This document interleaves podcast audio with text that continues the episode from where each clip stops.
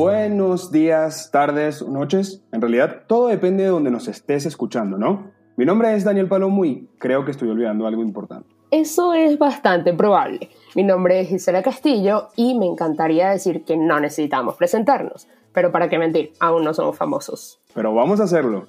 El día de hoy queremos darte la bienvenida a nuestro podcast como la primera vez, porque en realidad siempre hay una primera vez. Este va a ser un podcast en el que no solamente vamos a compartir nuestras opiniones, queremos dejarte algo en lo que pensar. Y que obviamente nos haga reír en el proceso, teniendo en cuenta que ninguno de los dos somos comediantes y esperamos en realidad que esto salga muy bien. Básicamente queremos que escuches distintas perspectivas sobre temas varios con la confianza y el humor que dos amigos como nosotros te pueden dar. Y que además podemos ser tus amigos. Pero bueno, ya. Vamos a darte la bienvenida de nuevo, solo ponte cómodo y esperamos que disfrutes de una nueva primera vez.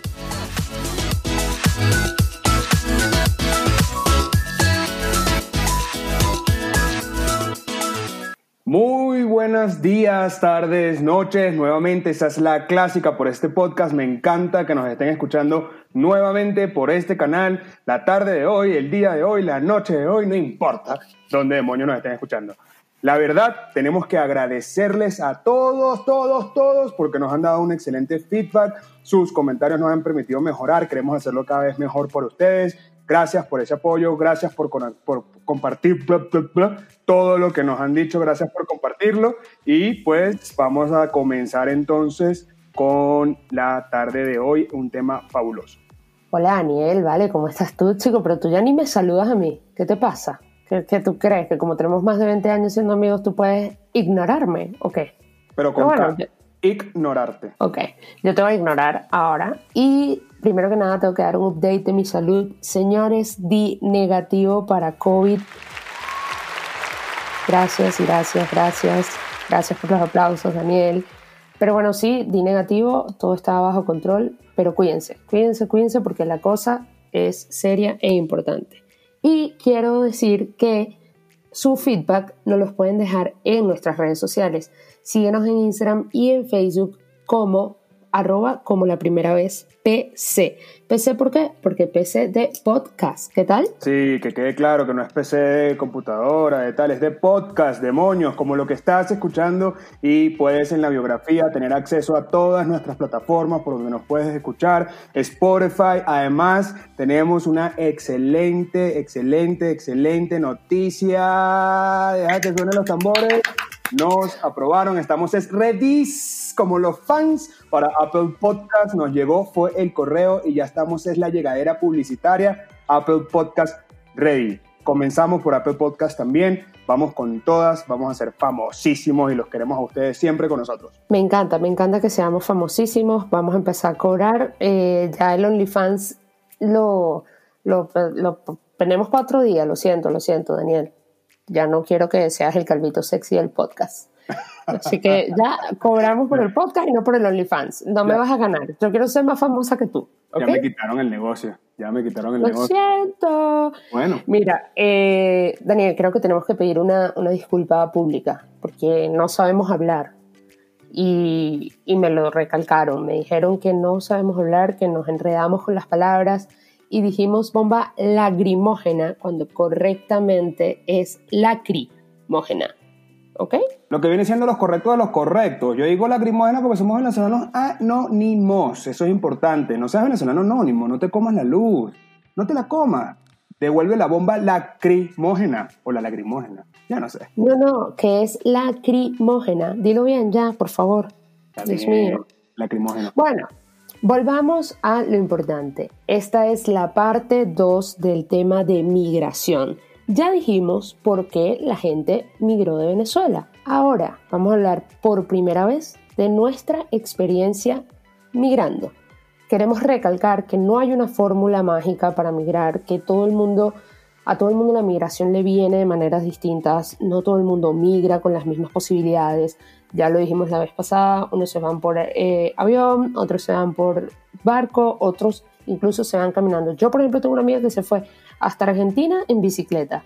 Porque es muy rudo pasar. El Niágara en bicicleta. Mira, una cosa, una cosa importante también, una cosa también importante es que no solo desde el punto de vista de Venezuela, por supuesto, nosotros queremos agradecer a todos los que nos están escuchando, todos nuestros amigos venezolanos y también amigos de otros países que quizás no han tenido la oportunidad de emigrar, pero que sepan que es una realidad que pasa hoy por hoy. De hecho, la intención de extender un poco este tema es que ya hablamos en unos aspectos globales, en lo que sucede en Venezuela, lo que sucede en el mundo y todas las adversidades que personas puedan estar pasando, es importante que cada quien vive una realidad distinta. Entonces tenemos que ser capaces de poder ser mucho más responsables con nuestra comunidad, con la gente que tú te cruzas en la calle y entender que las realidades son distintas, que aquel que puede estar bien, quizás por dentro no lo está, que aparente, que no aparente, entonces ser sensibles es muy importante. El día de hoy creo que vamos a hablar de... Perdón, ¿ibas a decir? Sí, que hay que ser empáticos, hay que saber manejar la empatía. Y ojo con esto de que no es que yo soy sincero, porque sinceridad sin empatía es maldad, lo siento. Exacto. no, no significa que es que no tengas ceros. Entonces, nada, vamos a hablar el día de hoy más que nada de nuestra experiencia como tal a nivel personal. Queremos que nos conozcan un poco más, que sepan quién es Daniel Palomo y quién es Gisela Castillo, más allá de un podcast, más allá de una imagen en Instagram y en nuestras redes sociales, es que sepan que también somos seres humanos y que nos conectamos contigo. Gracias por estar allí, afectándote, comiéndote, bañándote, lo que sea que estés haciendo en este momento. Gracias. Te doy un besito apretadito en el cachete. Mira, vamos a hablar de la migración en el cachete ahorita, más tarde, bueno. Mira, entonces vamos a hablar de, de la migración. En primer lugar, bueno, yo tuve la oportunidad en el año 2017 de emigrar por tres meses, si se puede decir, a Costa Rica. Qué país tan bonito, qué país tan rico, tan caluroso, de una gente que tiene una cultura y una idiosincrasia, a pesar de ser centroamericano, latinoamericano, distinta a lo que yo estaba habituado a conocer. O sea, los ticos te trataron, los ticos te trataron bien. Son una gente esta afectiva. Mae, pero es pura vida, pura vida, ya es pura vida, mae. no hay problema, mae, mae, mae, mae, mae. Pura vida, lo entendí, mae, lo entendí. Perfecto, no pausa. ¿Qué, ¿Qué, significa mae? Por favor, yo necesito que me expliques esto. Bueno, según yo la Real Academia, según la Real Academia Española, mae significa mae. Entonces es el verbo de mae que se puede conjugar con mae, mae, mae y en todo puedes usar absolutamente MAE, así como pura vida puedes usarlo en absolutamente todo. La Real Academia Española recalca que MAE puede ser utilizado en el desayuno, en el almuerzo y en la cena. La verdad es que el tico me trató bien, la verdad es que el tico es una persona que es sumamente respetuosa, es una persona que puede ayudarte en muchas cosas porque tienen una cultura al servicio. De hecho, en Costa Rica se trabaja mucho lo que es el turismo. Ellos viven del turismo y en parte de la agricultura, por tanto, si tú vas como turista, te tratan espectacular. O si piensan también que... Claro. Pero tú no fuiste como turista. Pero yo no fui como turista, eso justamente iba a llegar, que el elemento importante es cuando ellos identifican que, bueno, tú estás ahí viviendo y que vienes de un país conflictivo, en donde han salido buenos y han salido malos, empieza un poquito el, quizás el rechazo o empieza un poquito el, bueno, pero ¿qué estás haciendo tú aquí? La verdad es que a mí no me fue mal. Yo fui probando, mi mamá vive allá, de hecho, ella llegó con trabajo. Gracias a Dios, gracias mamá, de nuevo te lo mando. Eh, gracias señora mamá de Palomo, la queremos. La queremos, mándenle un abrazo a la mamá de Palomo. Le mandamos un abrazo. Mándenle un abrazo. Entonces, cuando llegué para allá, llegué a vivir en su casa, ya, ya yo vivía solo, el hecho de llegar a casa de mi mamá de nuevo, no es echar para atrás, pero tampoco para adelante, uno se siente así como que, bueno, es raro, ¿no? Todo claro, recordemos, recordemos que eh, Palomo está diciendo esto porque Palomo ya vivió solo en Venezuela antes de irse a Costa Rica. Recuerden que eso lo habíamos hablado en el primer episodio. Él vivió solo porque los que vivían con él se fueron. Se fueron demasiado y lo dejaron ahí botado. Me dejaron solo. Me dejaron solo. Le tocó, le tocó regresar con mamá. Pero qué rico, qué rico, qué rico regresar con mamá, ¿no? O sea, en una parte de consentimiento. Sí, claro, ahí, que te consientan es divino, pero ahora no me siento para nada solo porque tengo millones de amigos de los que me están escuchando en este momento y digo millones porque somos famosos y tenemos fans. Entonces, bueno, pues sí, realmente no fue difícil en ese momento, fue difícil conseguir trabajo, no tuve oportunidad de trabajo y lamentablemente se me cruzó con un retraso en la universidad, en el pregrado que yo estaba haciendo no pude completarlo en Costa Rica, por tanto me tocó regresar a Venezuela a completar mi pregrado y en función de eso ya buscar próximas oportunidades. Entonces realmente en ese punto no fue tan, tan, tan complicado, no fue tanta la experiencia que tuve, pero así de esta manera ustedes me van conociendo un poco más. Ok, pero una pregunta, cuando dices que no, no tuviste oportunidades de trabajo, ¿fue por la carrera que tenías? O sea, como decirte que el publicista tiene más oportunidades de trabajo en Costa Rica o porque es una economía muy cerrada y cuesta mucho que haya oportunidades de trabajo en Costa Rica. O sea, como más general o no.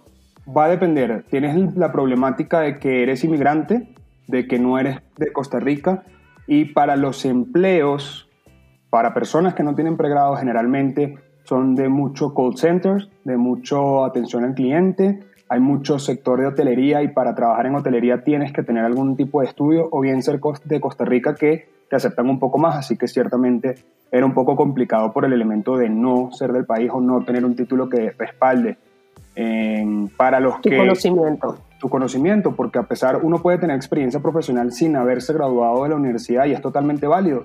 Sin embargo, para efectos internacionales, para mí es más fácil contratar a una persona del país que no tiene papeles o no se ha graduado versus una persona de otro país que tampoco se ha graduado. Entonces, bueno, ¿a quién contrato? Contrato el que es de mi país que por lo menos lo conozco y a la hora de algo sé cómo puedo relacionarme con él. O por lo menos ese es mi punto de vista. O por lo menos claro, no, no, tiene sentido, tiene todo el sentido del mundo.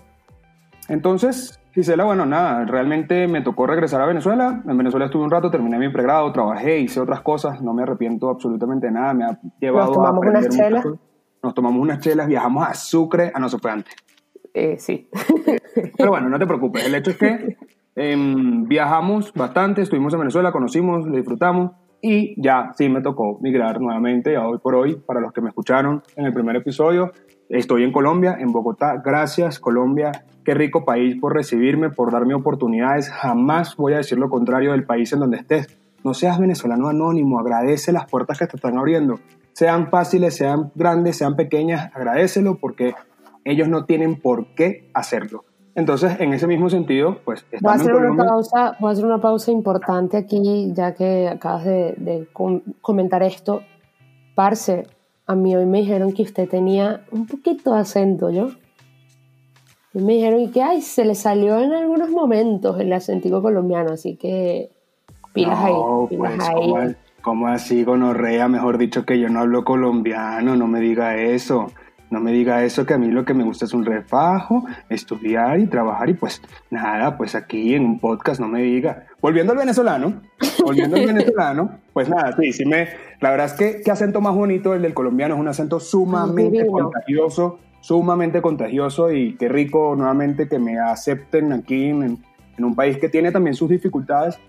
Hablando de dificultades, de hecho, hace dos días hubo un problema en la calle en Bogotá, hubo un señor que fue, desde mi punto de vista, maltratado y asesinado por funcionarios públicos de Colombia. Esto ha generado muchísima polémica, ha sido un caso realmente fuerte y existieron manifestaciones en la calle, incendiaron autobuses, pues lanzaron piedras. Fue toda una manifestación. Sin embargo, yo lo veía desde la baranda y, bueno, dale, ¿sabes algo? El entrenador no juega, ya yo vengo de ahí, ya yo le decía, pero lánzala con comba, lánzala con comba, devuelve la lagrimógena. El entrenador no juega. La lagrimógena con qué. Ay, vale, este señor no aprende. Entonces, ¿esto es peor en Colombia? No, chicos, ya yo vengo de ahí. ¿Cuántas personas? Al final, mis amigos colombianos, de verdad que qué complicado esta situación para todos los países cuando se violan los derechos humanos. Es un tema muy, muy serio y estoy totalmente de acuerdo en reclamar. Sin embargo, por las vías pacíficas me parece un poco más correcto, sobre todo cuando no tenemos un gobierno dictatorial que te está violando tus derechos continuamente. No soy quien para decir cómo lo vas a hacer, qué debes de hacer, es mi punto de vista. Estando en Colombia ya, bueno, empiezo con el trabajo, gracias a Dios tengo una oportunidad laboral aquí, de hecho vine con trabajo, eso marca una distinción muy, muy grande versus lo que es el venezolano de a pie que llega a Colombia con respecto a lo que yo hice. Yo llegué con trabajo, llegué con una casa, una grandiosa amiga. Gracias, grandiosa amiga que me estás escuchando en este momento por brindarme el espacio de lo que era tu casa y cedérmela a mí, alquilada, la estoy pagando yo, no creen que me la están regalando, a un grandioso amigo también que me recibió dos semanas en su casa en un colchón prestado. Fíjense que tampoco es de oro la manera en que uno migra, pero están abriendo las puertas y a ellos les agradezco muchísimo Mi mayor preocupación para los que me están escuchando es, bueno, ¿qué pasa si, si yo pierdo el empleo? Hablando de, de si yo pierdo el empleo, les voy a dar un dato relevante. En Colombia, para julio del año 2020 existe un 24.7% de desempleo. Esto representa un 14.4% de aumento en comparación con la tasa que había para el año 2019. Esto es mucho, esto es muchísimo, en un país que está en vías de desarrollo, pero que tiene muchas problemáticas, entonces claro que a mí me llega la preocupación de, bueno, ¿qué va a pasar si, ni quiera Dios, pues la industria en donde yo estoy trabajando cierre o me toque buscar otro lado? No, bueno, pero a ver, a ver, a ver, vamos a, a, quitarnos ese pensamiento negativo. Eh, solamente existe el tiempo presente y en el tiempo presente tú tienes tu trabajo, ¿ok? Yo sé que esto genera preocupación, estrés, ansiedad, pero ley de atracción, ley de, atracción y tienes tu trabajo, agradecelo, porque es lo que estamos viendo. 24.7% es la tasa de desempleo, me parece, wow, wow. Es, muchísimo, es muchísimo, Gisela, la verdad que sí. Y bueno, nuevamente tomando en cuenta que la idea de este podcast es que siempre nosotros demos una reflexión, lo que estaba comentando ahorita Gisela es muy importante, hay que tener mente positiva, hay que buscar, bueno, si eso llega a suceder, ¿qué vas a hacer tú? Además, como dicen por ahí, el tiempo de Dios es perfecto. Qué manguangua. Qué manguangua. Qué manguangua. Venezolano anónimo, eso es un tema, es un tema, ya lo hablamos, es que lo vamos a seguir tocando porque somos, nadie debe decir eso de qué manguangua. Pues mira, vale, sí, sí, ¿qué pasa? Si me, si me votan, si me quedo sin trabajo, pues nada, toca resolver. Y si tú estás en otro país, si tú estás en Venezuela, si tú estás en un país en donde dices necesito migrar, pues resuelva, hay que ponerse los pantalones y salir adelante. Bueno, si te toca comprarte una bicicleta y hacer de domicilio, hágalo, no importa. Si te dan una moto y a sala va a ser Rappi o Globo o Uber, como usted lo quiera llamar, hágalo y pida trabajo. Pedir trabajo es sumamente honesto para el que me quiera contratar, estoy buscando empleos de aproximadamente nominal 10 mil, 15 mil dólares mensuales, dejo mi correo a continuación, no hay ningún problema. en ese mismo no, mira, yo creo, que, yo creo que volvemos al temita del OnlyFans entonces. sí, para unos sexy. Mira, te comentaba ahorita, por ejemplo, del resolver a través de estos domicilios y hay otro tema relevante, Gisela, que a mí me preocupa mucho en Colombia y en Colombia sobre todo, haciendo la distinción con España, donde tú estás en este momento, Hoy por hoy hay más de 2 millones de venezolanos en tránsito o viviendo en Colombia. Imagínate tú la magnitud. Y en este mismo sentido, para los que no saben, el Rappi, la empresa de domicilio, es una empresa colombiana. De hecho, felicitaciones a mis amigos colombianos por su empresa. Es una empresa unicornio grandísima con un crecimiento exponencial. Pero, pero... Ojo, y un crecimiento enorme que ya hay Rappi en Argentina. Tenemos una amiga que trabaja para o sea, trabaja en el área del diseño gráfico en Rappi Argentina, en Buenos Aires. Felicidades a ti por tener trabajo.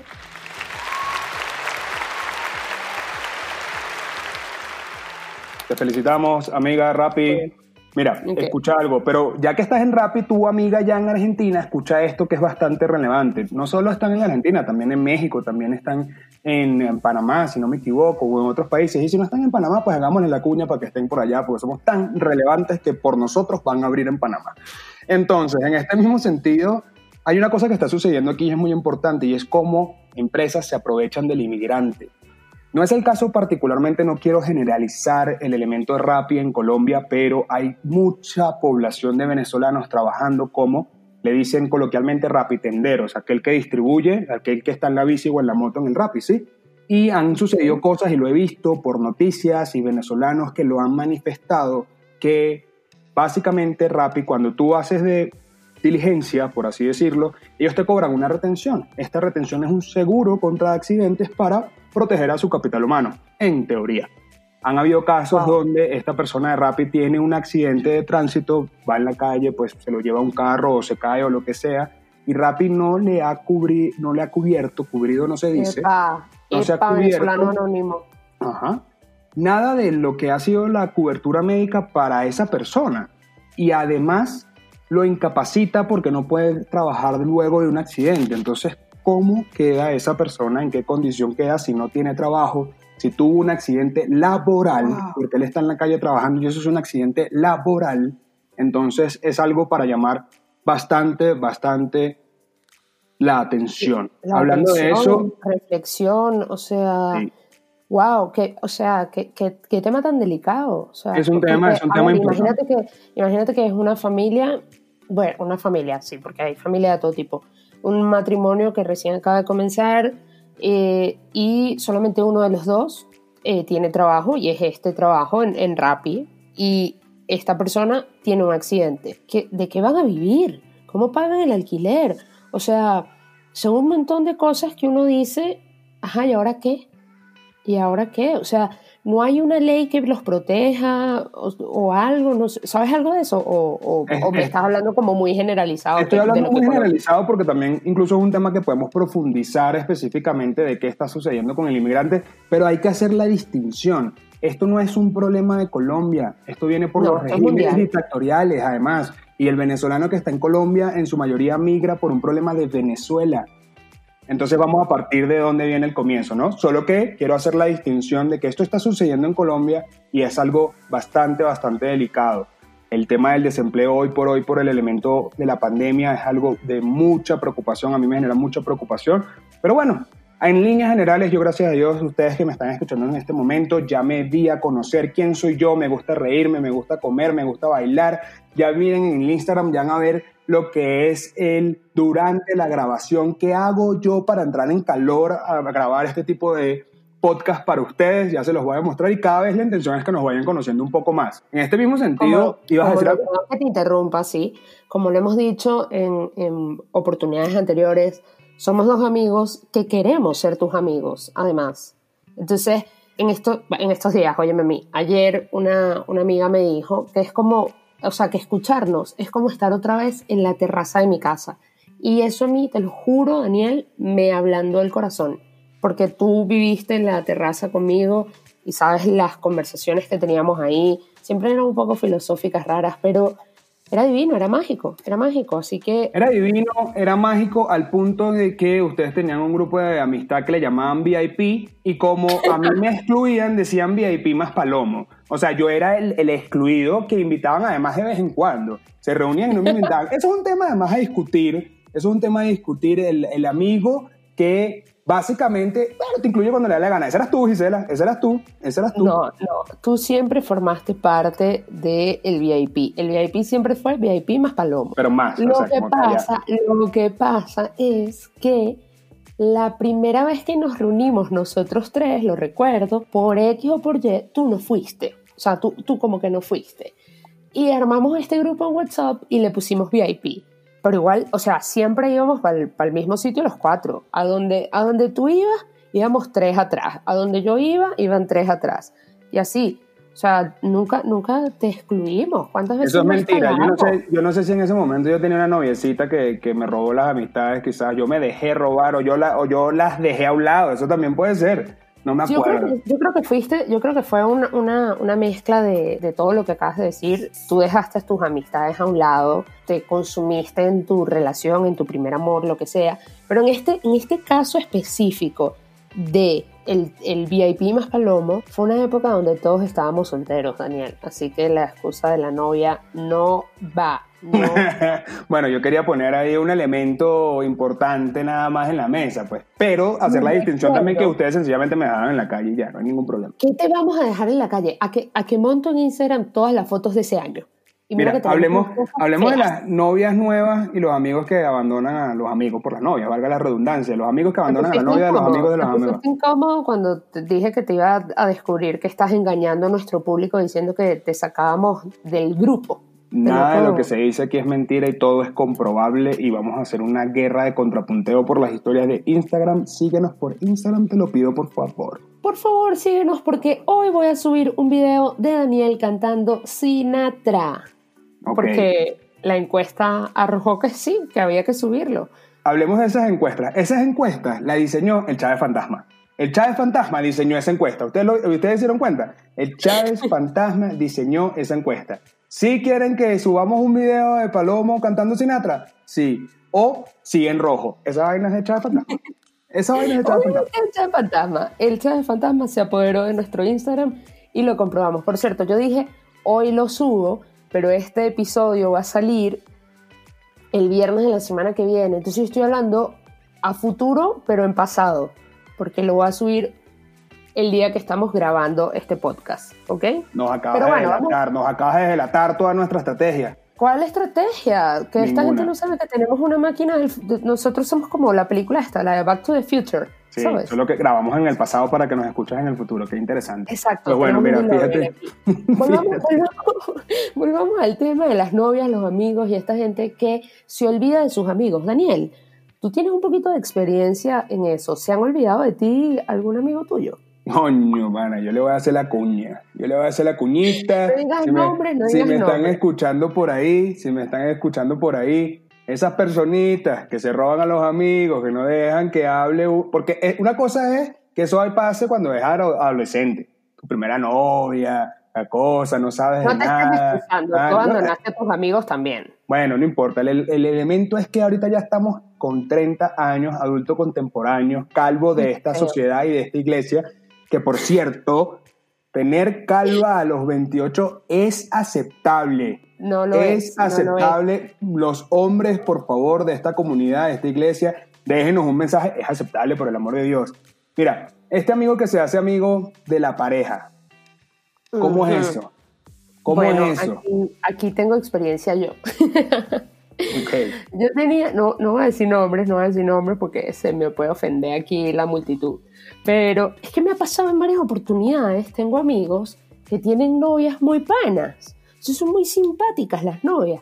Y por X o por Y termina la relación de ellos, pero yo quedo siendo amiga de las novias y de ellos.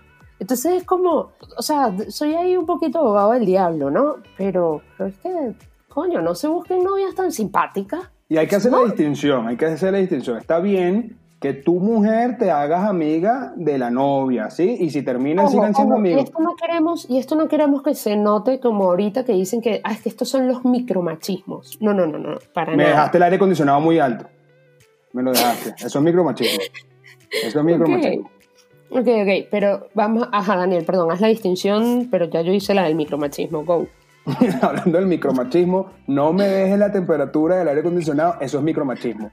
Eso es micromachismo nuevamente. No, mira, la distinción es importante. Si tú eres mujer y eres amiga de su novia, está bien, sean amigas, salgan y si terminan, pues sigan siendo amigos.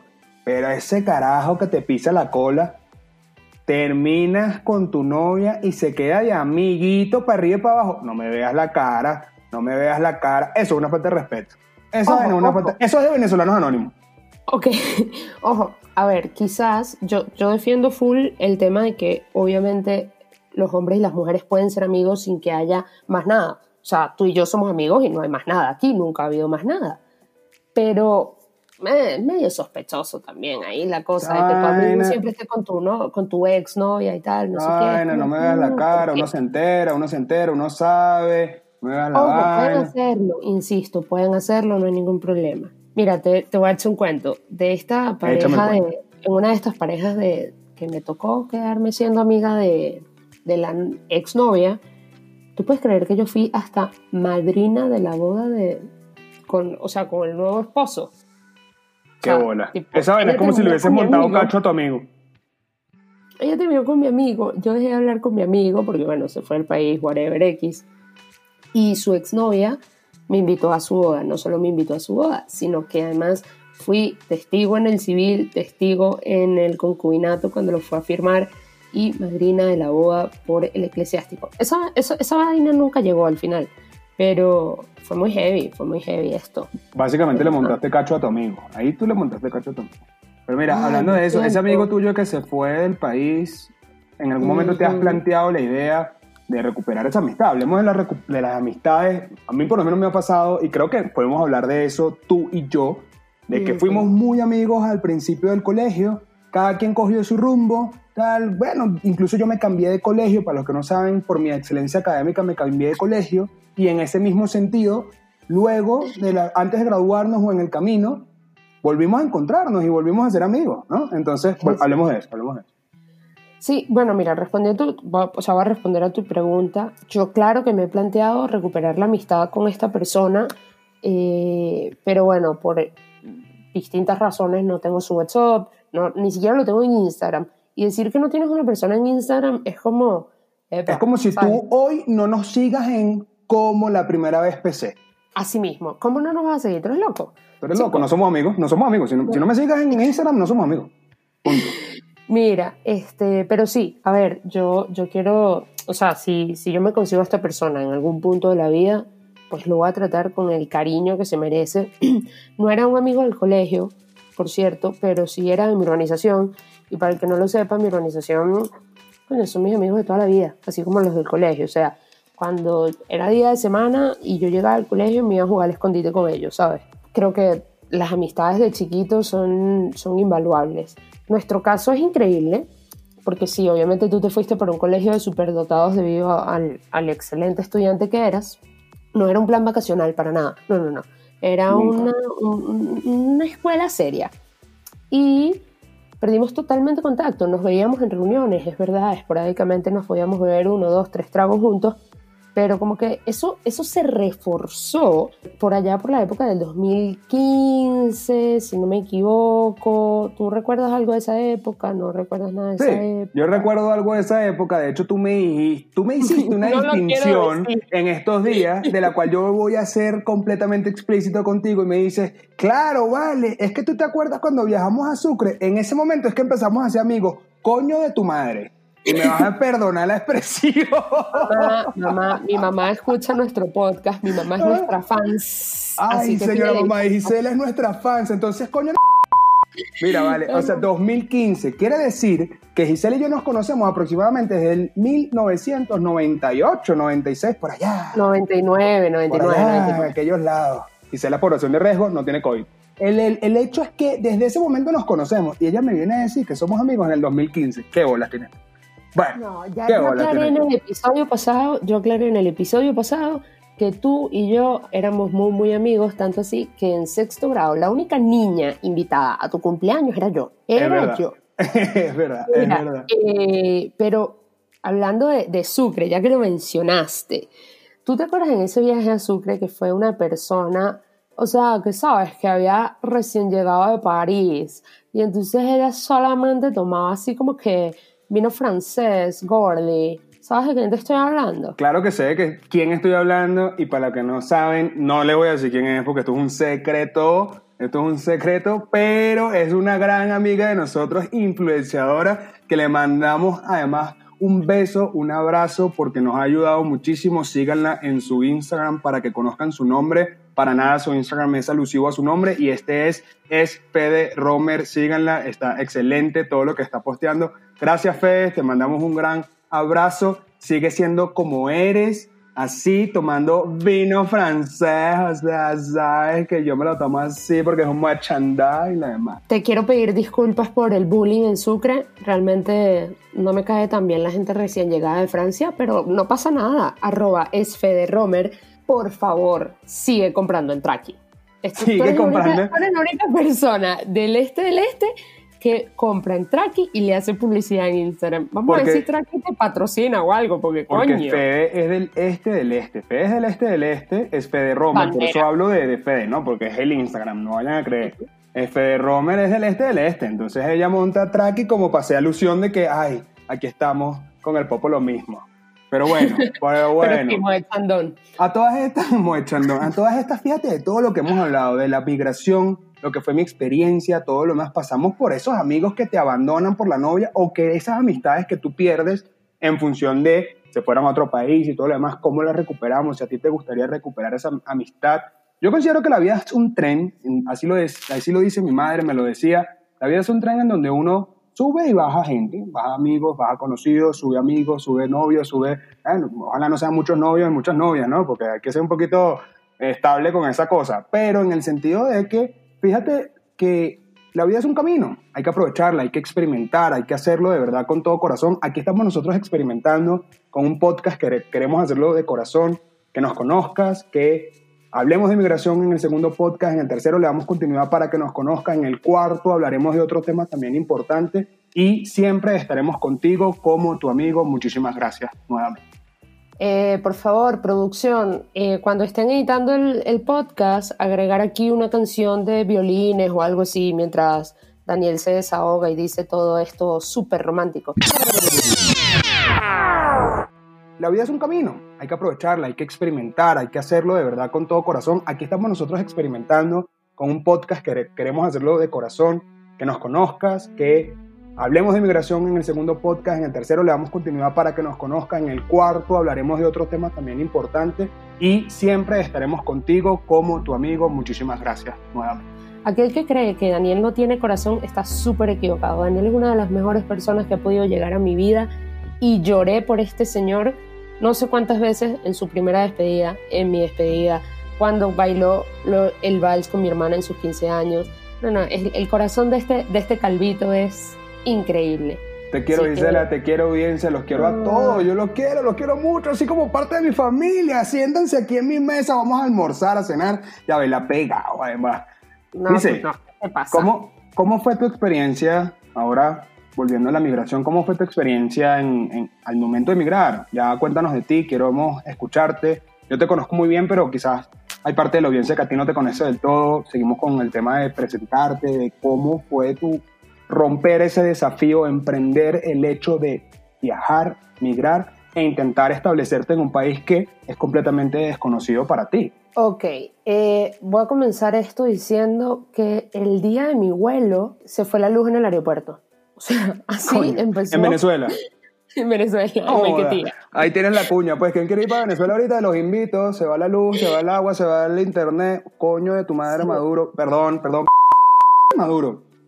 Sí, sí. Producción, ya saben. Piticos aquí. Eh, para el que no sepa, producción somos nosotros mismos. Exacto. Este, bueno, pues sí, eh, se fue la luz en el aeropuerto, me tocó hacer el check-in y todo esto de manera manual. Te podrás imaginar el retraso que esto causó no había luz, como tú comunicas, o sea, cómo tú te comunicas torre de control con los aviones, qué desastre, qué desastre. Y eso es la mejor EPA, la mejor, como, como el mejor ejemplo de lo que puede ser un país, ¿sabes? Un país perfectamente funcional y su aeropuerto fue un desastre, entonces el país es un desastre. Pero bueno, al final del día logré montarme en mi avión, yo le tengo pánico a los aviones, recuerdo que Daniel me decía como que, hmm, esa zona por la que va a pasar el avión, lo estoy viendo y es tormentosa. Hay turbulencias. Para el que no sabe, Daniel estudió un poco de, aviación, el, de hecho vuela aviones a veces. En el simulador de, flight, de Microsoft Flight Simulator, ahí le doy, no, rechísimo. Pero bueno, me, me, me monté en mi avión y llegué a Madrid. Madrid, una ciudad espectacular, hermosa. Llegué de una a vivir con mi familia, una familia con la que estoy demasiado agradecida y lo voy a decir con nombre y apellido, bueno, no, con los dos apellidos, la familia Vargas del Campo, gracias por haberme dado su sofá el tiempo que me tuvieron ahí, por haberme recibido con tanto amor y hacer de esta transición algo más sencillo, porque yo venía de mi casita y de repente, epa, ¿qué pasa? O sea, yo conozco gente que llegó a soledad, a una habitación y ya, yo llegué con mi familia, yo tenía calor de hogar, pero como lo dije, estaba en un sofá en la sala y la dinámica de la familia es, es, distinta, pues, o sea, unos llegan con trabajo, no sé qué, y yo no podía seguir eh, manteniéndome ahí, porque bueno, al final del día había que, había que salir, ¿no? O sea, esto era temporal. Tú puedes quedarte en el sofá de mi casa perfectamente, pero esto es algo temporal. Ojo, nunca me presionaron para que me fuera pero uno siente eso ahí de, epa, tienes que crecer, ¿sabes? Go. Entonces me tocó buscar habitación. Yo te voy a decir algo y el proceso de buscar habitación es lo más, lo más, lo más exhaustivo que puede hacer alguien en Madrid. O sea, primero que nada son carísimas. Madrid es una de las ciudades más caras a nivel, a nivel de, de vivienda.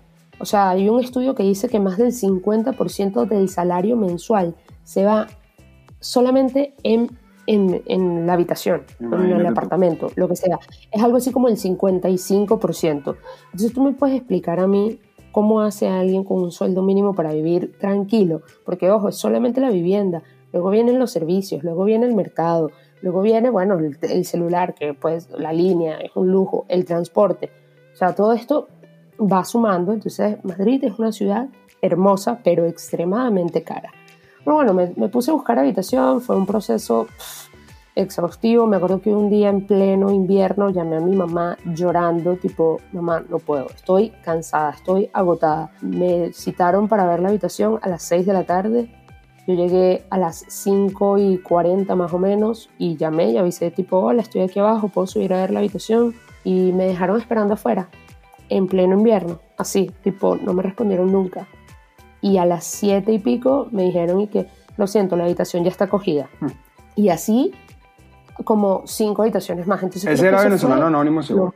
Ese era venezolano anónimo. No, no, no, no, es que era, era, era gente española y, bueno, yo, ojo, estoy demasiado agradecida con todos los españoles que me he conseguido en el camino, pero tengo que reconocer que la parte de buscar dónde vivir fue complicado. Porque si eso es con una habitación, no les quiero encontrar cómo puede ser con un apartamento. Alquilarlo. O sea, sobre todo si, como comenté en el episodio anterior, no me ha salido mi residencia, o sea, mi situación legal está en proceso, en trámites, así que es como mucho más complicado. Ni siquiera me puedo abrir una cuenta en el banco. ¿ok? O sea, esto es para que, para que vean que no ha sido, como lo dije el otro día que cumplí un año aquí, que mi proceso migratorio no haya sido un dolor de cabeza. No quiere decir que, no sea una manguangua. No es una manguangua tampoco. Exacto, tampoco es una manguangua aquí. Para que tú veas. Y ahí, y ahí fíjate la distinción, Gisela, precisamente lo que ha sido tu proceso, lo que ha sido el mío. Y nosotros estamos hablando, además, súper afortunado. Aquí estamos no solo nuevamente sobre los venezolanos, migración desde países africanos, desde países, bueno, imagínense, en condiciones horrorosas de Mediano Oriente y etcétera, que les toca además llegar a culturas muy distintas, con diferentes idiomas, donde además son incluso hasta más excluidos que el propio latinoamericano, me atrevo a decir, ¿no? Entonces, bueno, nuevamente sobre la línea, seamos sensibles en ese sentido, ¿no? Es así, es así. Bueno, la cosa es que al final consiguió habitación, bueno. ¿ok? Consiguió una habitación. ¿Y ahora qué, no? Es la pregunta, como que, ok, ya conseguiste habitación. Entonces, viene la parte de la convivencia. Vas a convivir con gente que no conoces, porque, ajá, muy bien, muy bonito. Conviví antes con mi familia, pero al final del día era mi familia. ¿sabes? O sea, le conoces ciertas mañas, no sé qué, sabes que, por ejemplo, a mi tía le gustaba mucho la limpieza, entonces sabías que las cosas tenían que ser así de, esta manera. Eh, a mi primo le gustaba bañarse cuando se levantaba, entonces son varias cosas, pero con gente que no conoces se vuelve un poquito más complicado y es agarrarle la rutina. Eh, los apartamentos aquí en España, eh, la mayoría por algún motivo tienen tres habitaciones, un solo baño. Entonces tú podrás imaginar, eh, entras a trabajar a las 9 de la mañana, a qué hora te tienes que levantar para preparar el desayuno, meterte a bañar, no sé qué, sin estar pendiente de que tu compañero tiene que hacer exactamente lo mismo. Eso, eso, es vivir con roommates, que también es distinto. Por cierto, yo, yo, hablo, yo vivo solo acá, pero, pero está también el que vive en roommates, como es tu caso, lo que tú estás mencionando, y cómo te adaptas a eso. Em, tú vivías anteriormente en Venezuela con tu familia, en tu casa, y no vivías con gente desconocida, ahí hay otra distinción. Qué bueno, qué bueno. y además que transitaste por ahí, ¿no? Fue una experiencia. Exactamente, fue una experiencia que, ojo, que fue, fue corta, fue un poco corta porque, eh, como por X razones, dejé mi trabajo con el que llegué, porque eso sí, yo llegué a España viviendo en donde mi familia y con un trabajo me fui del trabajo en el que estaba y volví a hacerme la pregunta de ¿y ahora qué? ¿Por qué? Porque la economía de España no es la más estable. Hay que, hay que, o sea, hay que hablar claro, uno no puede aquí andar diciendo como que, ay, sí, migremos a España, que es una maravilla. No, la economía de España no es la más estable, la búsqueda de trabajo en España es complicada. Imagínensela ahora con el tema pandemia. Pues bueno, dejé el trabajo en el que estaba, por ende tuve que dejar la habitación, llamé a mi otra familia y les dije, oigan, miren, ¿será que puedo irme con ustedes? Me vine con ellos, me, obviamente siguiendo sus reglas, sus condiciones, su dinámica familiar. Y aquí estoy con ellos, agradecidísima. Familia Olivo Vivas, de verdad estoy súper agradecida. Esto no quiere decir que yo no haya crecido como persona, porque he pasado del el seno de mi familia al seno de otra familia al seno de otra familia. No, no, no. Puro seno, puro eh, seno, coseno. ¿Qué pasó? ¿Tú, tú sabes qué es seno y coseno, o sea, lo recuerdas. Mira, otra, otra cosa que quería dejar aquí también para, para, bueno, ir cerrando también este tema de la migración es reflexión importante. La familia es lo que uno tiene. ojo, hay amistades que se convierten en familia, pero miren la relevancia que es estar con la familia, cultivarla, quererla. Hay gente que no se da cuenta lo valioso que es la familia porque no la ha tocado tampoco, ¿no? No vamos a juzgar a nadie, pero fíjense lo importante que es la familia. Otro elemento que yo creo, voy a dejarlo acá. Si llegaste hasta acá, audiencia, y si nos escuchaste hasta acá, te voy a agradecer nuevamente, pero te quería preguntar, Gisela, cómo te lo ves, lo ves tú y queremos que los comentarios de la audiencia también me respondan, nos respondan. Un buen tema es... Ok, lo, vamos a poner en Instagram. Lo vamos a poner en Instagram para que nos respondan. La primera vez que decides dejar tu empleo. Exacto, que, que ves más por ti, o sea, ves más por ti como persona, tipo, ajá, estoy siendo infeliz en mi trabajo, eh, o mira, yo siento que valgo más. Entonces, me, me encantó. La, la primera vez que decides dejar tu empleo, hablando de eso, les quiero mandar un gran saludo también a algunos de nuestros fans en Argentina. Hablaba con ellos ayer, por cierto, y el elemento de dejar un empleo y de sentir, bueno, ¿qué voy a hacer yo a partir de ahorita? Voy a emprender en las redes sociales, voy a buscar yo mis propios medios.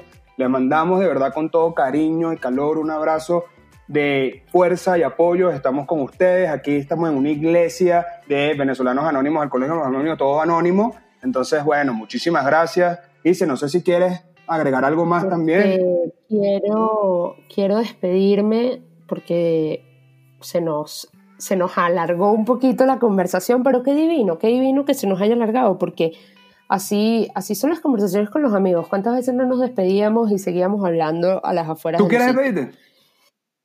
¿Tú quieres despedirte? ¿Y tú, ¿y tú quieres despedirte? Me, refiero a ti, audiencia, qué loco, ¿no? Yo, no estaba entendiendo, Daniel. Estos, estos chistes a veces me cuestan. Pero mira, quiero que leí por ahí en estos días, migren a un sitio donde tengan amigos. Me pareció tan cierto, me pareció tan cierto, porque es lo que tú dices, la familia es importante, pero también hay amigos que son familia. Así que, coño, valoren, valoren las amistades, valoren a los amigos, como dice una amiga nuestra, que probablemente sea con la que estuviste hablando ayer en Argentina, las amistades son como una mata, hay que regarla. Y las amistades son un camino de doble vía. Creo que esa es la mejor manera de despedirme. O producción, aquí también violín. Y cerramos con eso. Gracias, los queremos. Bueno, nos encantó esta conversa de hoy, pero fijo, ya se cansaron de nosotros. En realidad yo espero que no, porque si es así, lo estamos haciendo mal, aunque yo creo que lo estamos haciendo bien, bien, bien. Ay, bueno, ya, no era tan literal la cosa. El punto es que hasta aquí llegamos por hoy.